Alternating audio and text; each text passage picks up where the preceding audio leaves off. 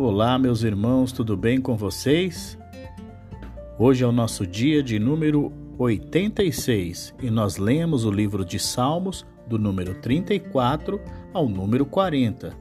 E no Salmos número 34, o salmista nos conta seu testemunho e nos estimula a buscar ao Senhor, pois os que buscam o Senhor de nada têm falta. Davi confia que a libertação de Deus por ele encorajará outros e será motivo de louvor conjunto. Seu rosto anteriormente mostrava vergonha e medo, agora resplandece, pois Deus protege e resgata os oprimidos quando clamam a Ele. Portanto, Davi convida outros a provarem a bondade de Deus por si mesmos.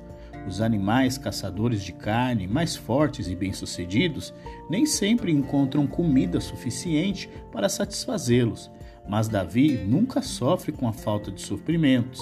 Ele teme a Deus e, portanto, Deus provê para ele. Temer a Deus exige que as pessoas falem a verdade, façam o bem e se esforcem pela paz. Esta é a única forma da verdadeira alegria na vida.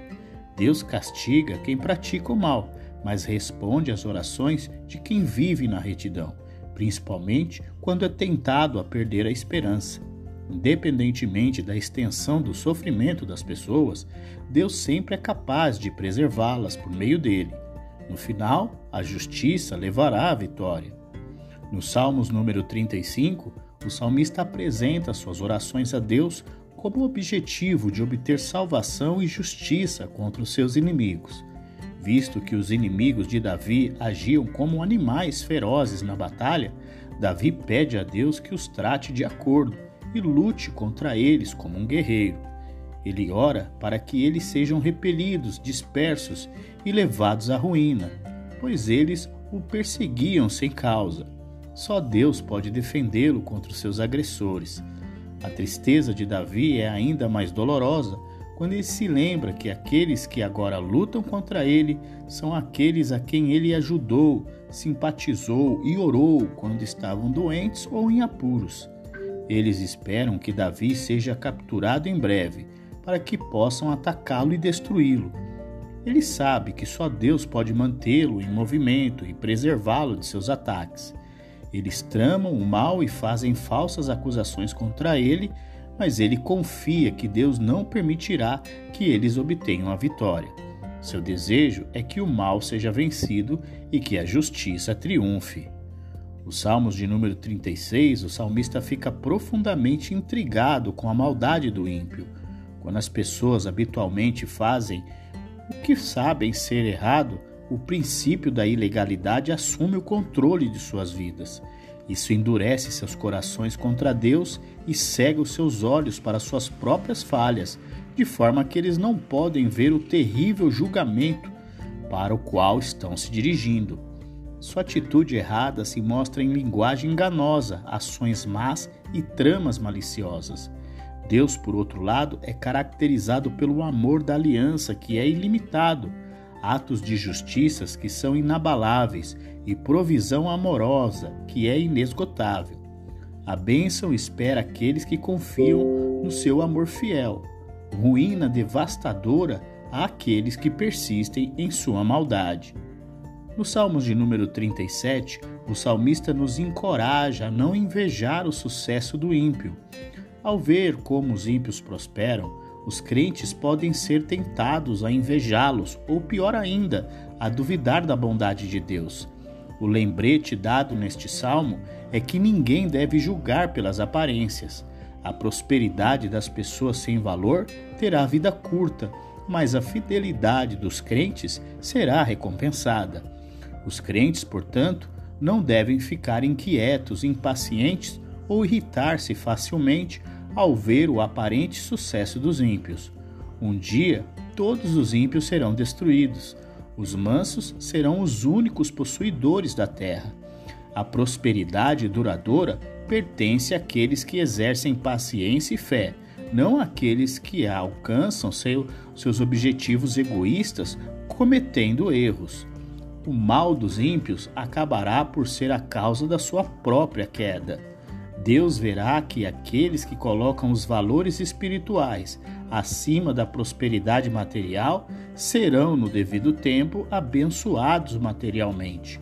Mas aqueles que colocam a prosperidade material antes de tudo, descobrirão que ela desaparece como fumaça. A vida terá seus altos e baixos, mas por meio deles, Deus cuidará daqueles que ajudam generosamente aos outros. Eles podem encontrar problemas, mas Deus nunca os abandonará. Por meio de suas dificuldades, Deus proverá para eles e enriquecerá sua experiência. No final, a justiça será feita tanto para aqueles que são bons quanto para aqueles que são maus. As pessoas boas, aos olhos de Deus, são aquelas cujas mentes são tão dirigidas pela palavra de Deus que sua fala e comportamento são sábios e saudáveis. Deus não permitirá que o ímpio ganhe a vitória sobre eles. Assim como um cedro muito alto pode ser cortado em poucos minutos, aqueles que tiranizam os outros serão repentinamente destruídos. Mas a bondade de Deus protege os piedosos e os salvam em tempos de angústia. Nos Salmos de número 38, o salmista Davi está enfrentando grande dor e angústia causadas pelo pecado. Enquanto Davi clama a Deus por misericórdia, ele admite que por causa de seu pecado, ele merece o que recebeu. Ele descreve vividamente a doença, feridas e dores que tem que suportar, mas seu sofrimento interior é muito maior. Isso o deixa esmagado e arrependido diante de Deus. Os amigos os abandonaram e os inimigos tramam contra eles. Mas ele suporta suas calúnias como se não pudesse ouvi-los e não pudesse responder a eles. Ele só pode deixar os assuntos nas mãos de Deus e confiar que sua queda não dará aos seus inimigos nenhum motivo para se gabar dele ou desonrar a Deus. Embora ele tenha confessado seus pecados, seus inimigos ainda o perseguem. Ele ora para que Deus não o deixe sozinho em sua hora de luto. No Salmos de número 39, o salmista Davi nos mostra quão frágil é o ser humano. De fato, o homem não passa de um sopro, diz ele. O salmista vê a doença em um contexto diferente do salmo anterior. Ao relembrar sua doença, ele afirma que não queria reclamar com os ímpios por perto, para não desonrar a Deus. No final, ele conseguiu, não conseguiu mais se conter. Sua doença o fez ver como a vida é curta e incerta. Ele agora vê isso como mais um motivo para confiar em Deus e buscar o seu perdão. Ele não quer ser ridicularizado como alguém cuja fé o deixa com medo e incerteza diante da morte. Em vista de tudo que ele passou, o salmista agora pede alívio para seus sofrimentos. A lição que Deus lhe ensinou é que não deve dar muito valor às coisas temporárias da vida.